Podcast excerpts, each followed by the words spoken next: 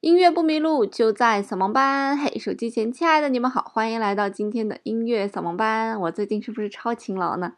除了有音频版的音乐扫盲班，在微信公众平台关注“音乐扫盲班”就可以收到我们的视频推送啦。昨天呢，跟大家介绍了贝多芬以及他为什么是乐圣。今天呢，我们来聊一聊贝多芬所出生的这个城市波恩。为什么要选在今天聊呢？因为今年二零二零年是贝多芬诞辰二百五十周年，所以在波恩呢会有很多很多大型的活动来纪念这位伟大的音乐家。我算了一下，如果等到贝多芬三百这个诞辰三百周年的活动时候，我已经快要八十岁了，不知道那个时候还能不能有精力跑来跑去。所以呢，我今年可能会要去波恩。然后去看一看贝多芬诞辰二百五十周年是个这些音乐会到底是什么样子，所以这期节目呢，其实也是我个人的一个攻略的总结吧。不过说起来，贝多芬诞辰这个二百五十周年的活动其实已经开始了，在二零一九年的十二月十六日啊，以纪念贝多芬为主题的。各种展览呀、戏剧呀、比赛呀、讲座呀、芭蕾呀，还有顶尖的音乐会都已经开始了。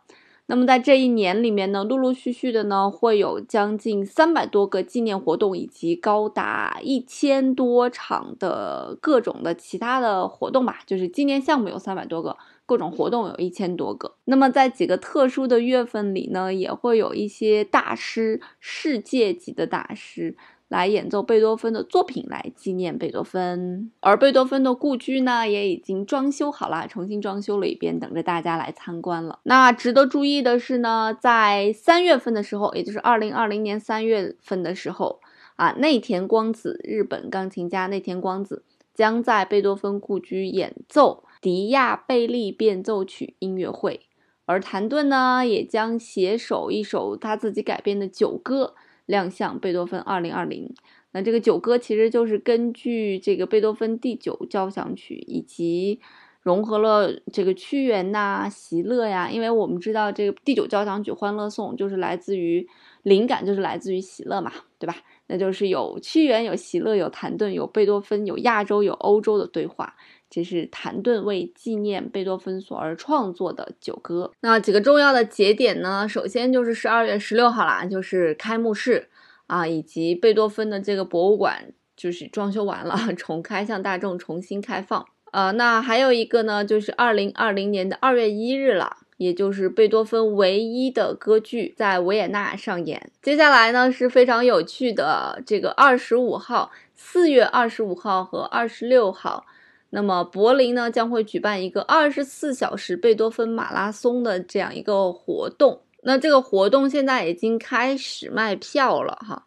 那它是这个星期六和星期天两天，然后分别是从两点钟开始，它也没有写到几点，我估计可能是两点到八九点或者九十点吧。那这个套票的价格呢是五十九欧，也就是差不多四百多块钱吧。所以，如果你要想去听这个音乐会呢，记得赶快去买票。那我会把链接呢放到下面。那么在四月二十八号呢，也特别有趣啊，也是在波恩，在波恩会上演一个贝多芬未完成的第十交响曲。那是由谁帮他来完成的呢？是由 AI 帮他来完成的。传说呢，这是一个由音乐学者、作曲家和信息工程师组成的国际团队，啊，在这个二零一九年的夏天就已经开始研发一个算法。这个算法在干什么呢？这个算法想要算出来贝多芬的精髓，嗯，就是学习贝多芬以前所谱过的乐曲，然后学习他的，算出他的精髓，然后用他的精髓来把贝多芬。未完成的这个第十首交响曲给完成了。其实，呃，这个并不是第一次实施哈。以前呢，呃，也曾经实验过去完成舒伯特的未完成交响曲，也就是第八交响曲的谱曲。大家猜一猜，这个是谁谁主导的？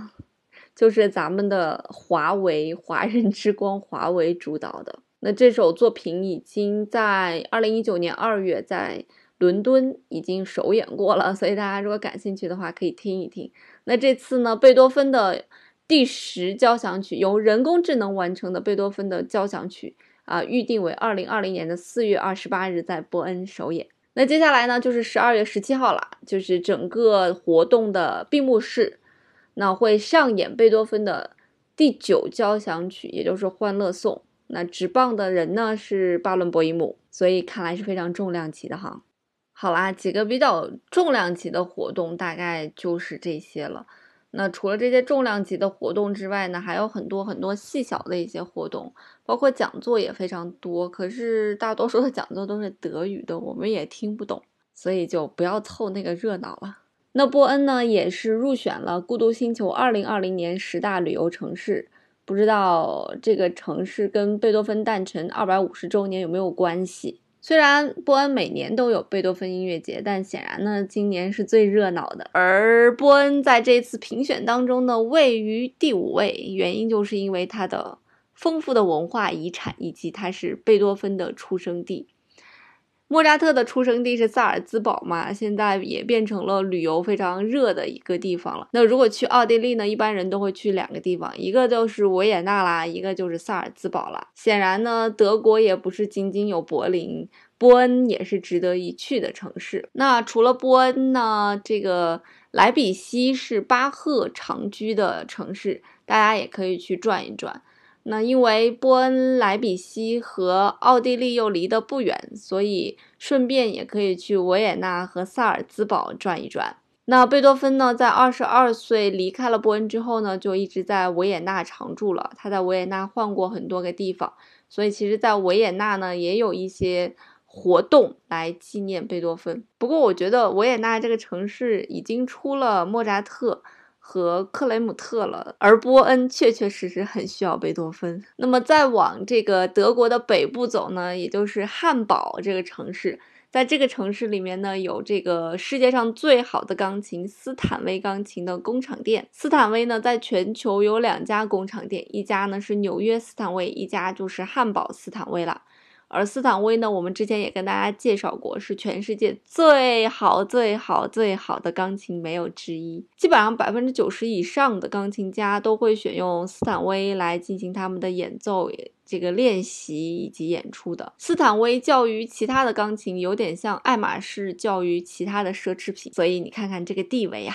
那除了这几个大家比较知道的城市之外呢，还有一个城市也值得一去，就是拜罗伊特了。这个城市呢是德国巴伐利亚的一座城市，大概在德国的上北下南左西右东，在东南的那个位置吧。那拜罗伊特之所以闻名呢，是因为拜罗伊特每年都会有这个拜罗伊特节日剧院上演的瓦格纳的歌剧，所以它非常非常的著名。而且，呃，它的最初上演也是因为也是因为瓦格纳。就是瓦格纳本人发起的。那今年的演出的时间好像和我们，呃，这个贝多芬的音乐节时间不太搭啊。他在七月二十五号到八月二十九号，那会上演啊尼伯龙根的《指环》啊，是这个。瓦格纳非常有名的一部歌剧当中的第一部，因为尼伯龙根的指环一共有这个四部嘛，就全上演时间会非常的长，所以今年只上演第一部，然后呢还会上演汤豪舍，但是这个票价真的很贵，就是呃一般的票价是六千九百五十欧，最便宜的票价是一千二百八十欧。一万块钱的票还是相当可以的啊，所以，嗯，好好赚钱吧。啊，如果你是真心的热爱音乐呢，建议你一定要去德国走一走。那么，奥地利是维也纳，就是音乐氛围很浓。但是我感觉德国好像每个德国人对古典音乐感觉都不一样，因为我记得原先我从法国从巴黎，然后坐车到。呃，奥地利的时候，在车上就坐在我旁边的一个 老爷爷大叔吧，他是一个德国人，然后我们俩一路就聊得非常投机，就在聊音乐。但是他是一个医生，然后据说在德国的地铁上，很多老太太都在看乐谱，所以是一个音乐普及化、音乐普及程度非常高的这么一个国家。其实，在西方的很多国家，音乐的普及都还就比可能要比中国早很多很多年，因为你可能根本想象不到，他们所有人都认识五线谱。因为我当时在英国上学的时候，快要到圣诞节，我就去参加那个教堂里面的圣诞节合唱了。然后他们直接发下来的就是五线谱，而每个报名的人都是自愿的。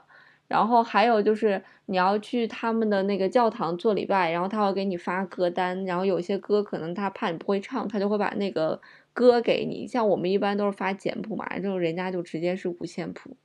所以人家五线谱的普及程度可能比我们简谱的普及程度还要高。所以如果你对音乐很感兴趣的话，建议呢可以去德国来熏陶熏陶。好啦，那今天的节目就到这里了。